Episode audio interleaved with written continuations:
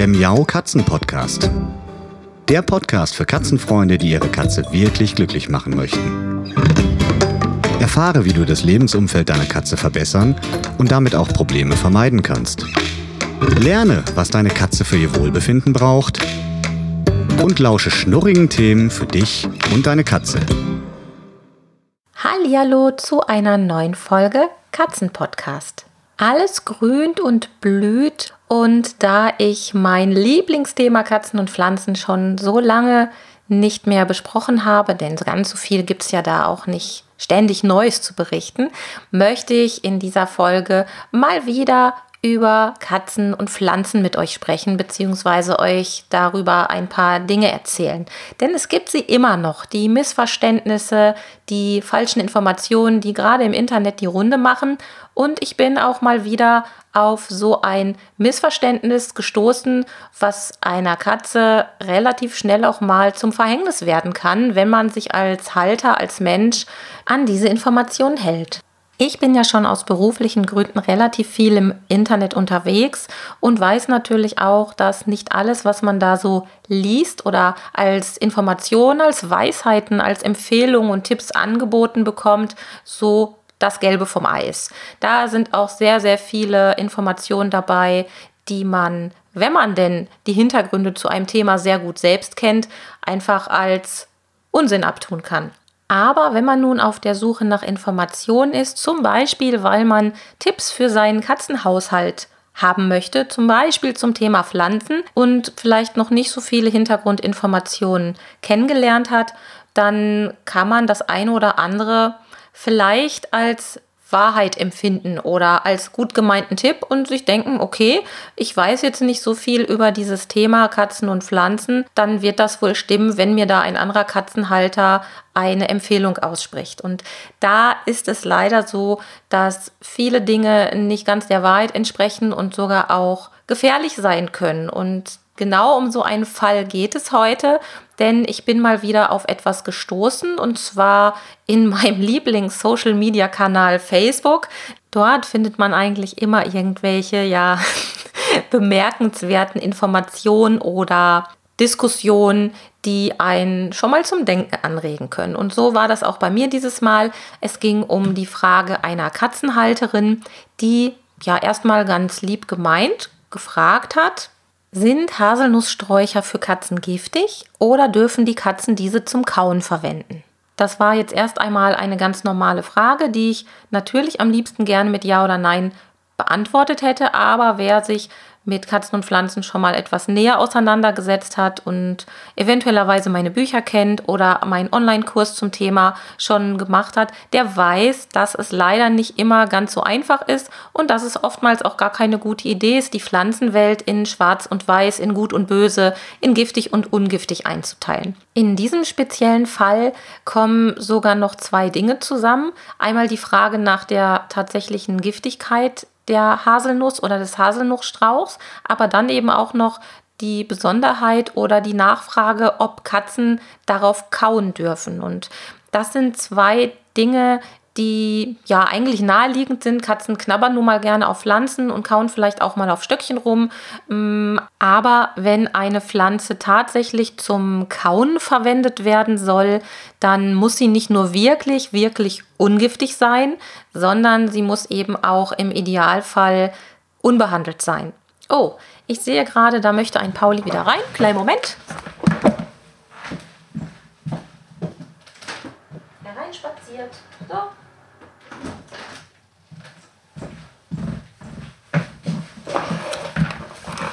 So, da bin ich wieder.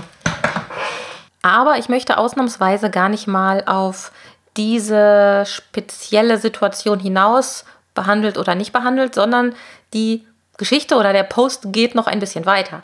Also einmal gab es den Post und die Frage nach der Giftigkeit und dann hat eine Dame mm, mit dem Kommentar hier mal zum Nachlesen den Screenshot einer Giftpflanzenliste ergänzt. Und an der Stelle wird es jetzt eigentlich spannend, weil genau darauf möchte ich hinaus. Die Giftpflanzenliste, die enthielt circa 30 bis 40 Pflanzen, trug lediglich die Überschrift giftige Pflanzen für Katzen. Die Pflanzen, die dort genannt waren, waren auch nur mit dem deutschen Namen, nicht mit dem botanischen Namen versehen.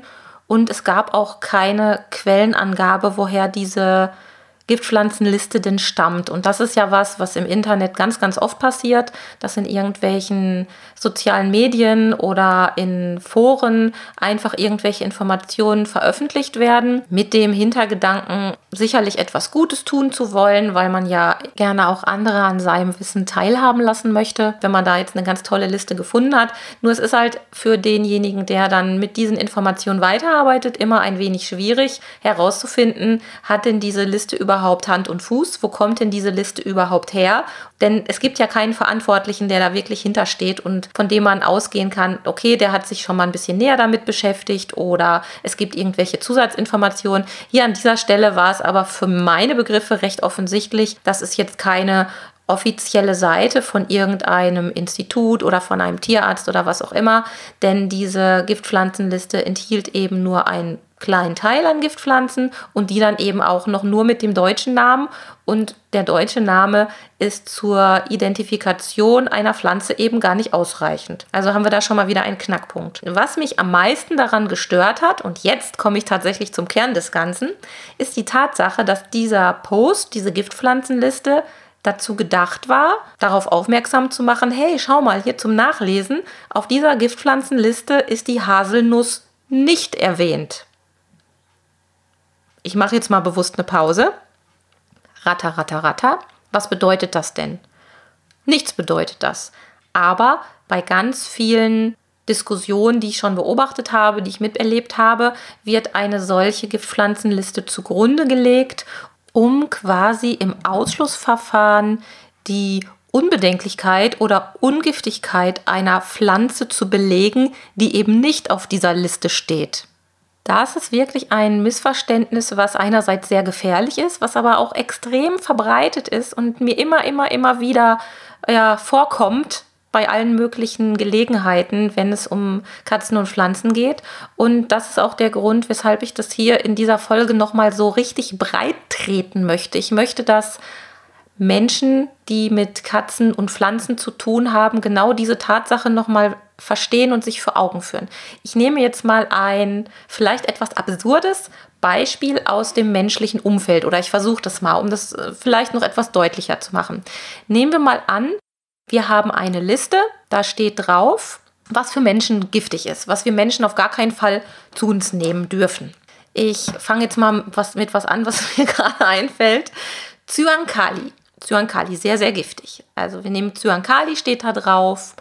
Dann steht da meinetwegen noch drauf Arsen. Ja, Arsen ist auch noch gut. Und Strichnin. So, das ist jetzt zugegebenermaßen eine sehr, sehr kurze Liste, aber sie soll ja auch nur als Beispiel dienen. Also, das ist unsere Giftpflanzenliste für Menschen mit Cyankali, Arsen und Strichnin drauf. Und diese Liste kriegt jetzt jemand in die Hand und schaut da drauf und sagt sich, oh, das sind ja offensichtlich ganz, ganz giftige Dinge, die dürfen auf gar keinen Fall in meinen Haushalt. Ich habe ein kleines Kind, das krabbelt hier rum, das muss äh, auf jeden Fall geschützt werden. Also sorgt derjenige hoffentlich dann schon mal dafür, dass Arsen, Strichnin und Cyankali nicht in Nähe seines kleinen krabbelnden Kindes sind ja, ein schönes, absurdes Beispiel. Die kann man ja eigentlich immer am besten merken. Also wir haben die Giftliste und wir sorgen dafür, dass diese drei Gefahrenstoffe nicht im Umfeld unseres kleinen Kindes sind. So, soweit, so gut.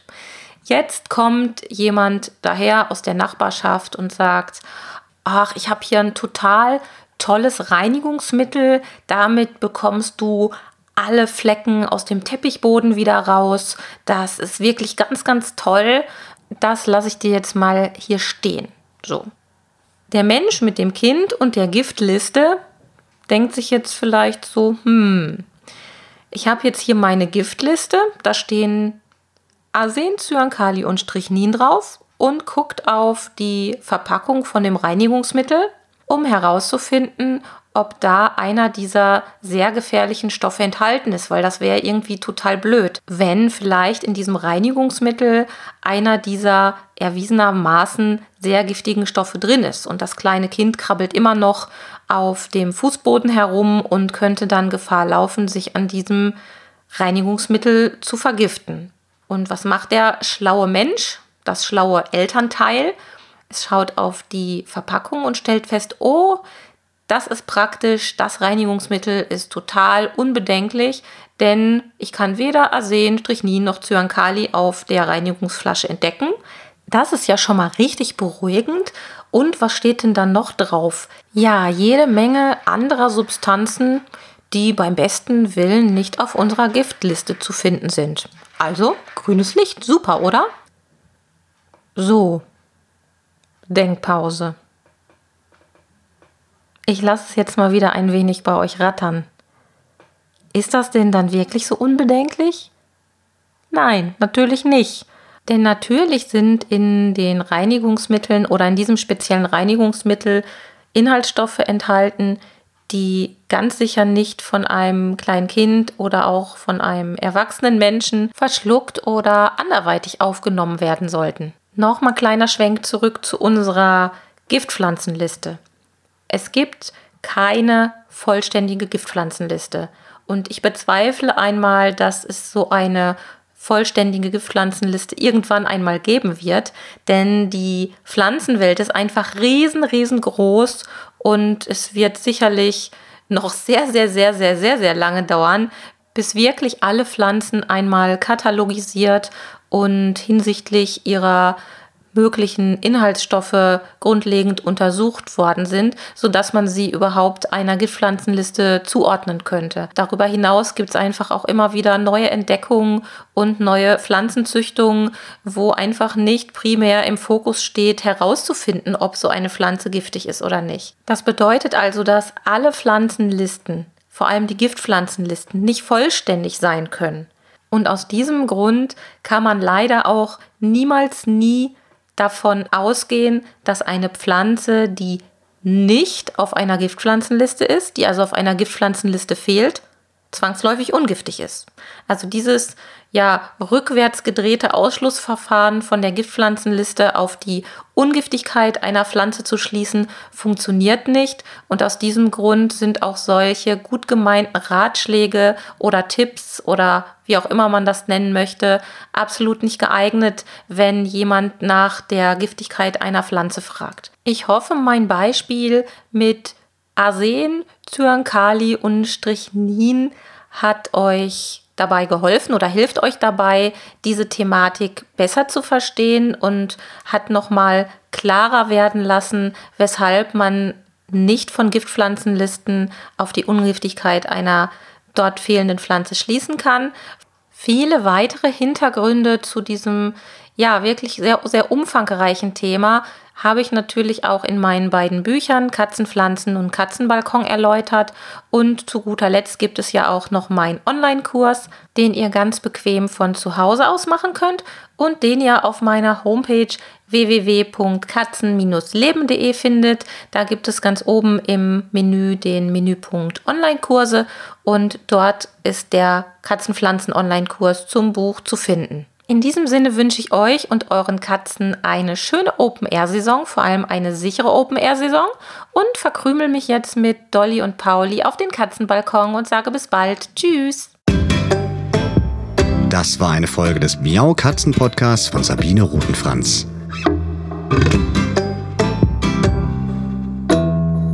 Weiterführende Informationen zur Sendung findest du im Internet auf www.katzen-podcast.de.